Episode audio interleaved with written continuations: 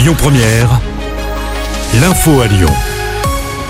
Bonsoir à tous. À la une de l'actu, ça va souffler fort. D'ici ce soir, le Rhône est en vigilance jaune au vent. Des rafales à près de 100 km heure sont attendues dans le Beaujolais, 80 km heure du côté de Tarare notamment. La mer fait figure de suspect numéro 1 dans le drame de Caluire ce dimanche. On vous en parlait hier sur Lyon Première. Un adolescent de 17 ans a été tué par arme blanche, touché au niveau du cœur. Sa mère et sa sœur ont été interpellées. C'est la mère de famille qui apparaît comme la principale suspecte.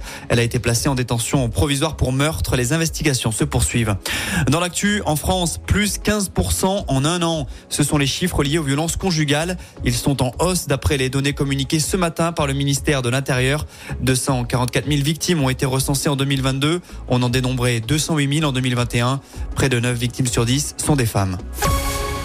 L'islam est antisémite, ce sont les quelques mots qui ont été tagués sur la mosquée de la Croix-Rousse. Le tag islamophobe a été découvert hier. Le président du lieu de culte annonce porter plainte.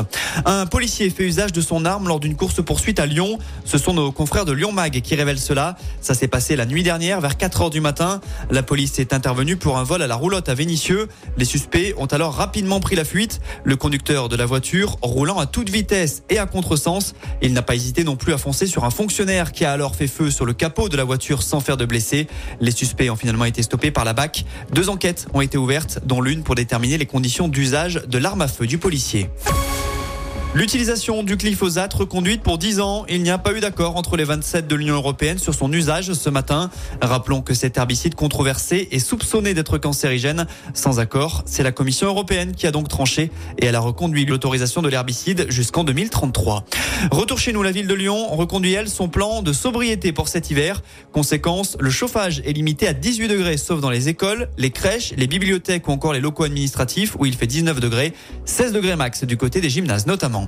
Et puis on termine avec un mot de sport et de basket. Deuxième succès en Euroleague pour l'Asvel cette saison. Les Villeurbanais se sont imposés hier soir sur le parquet de l'Alba Berlin, score final 68 à 73.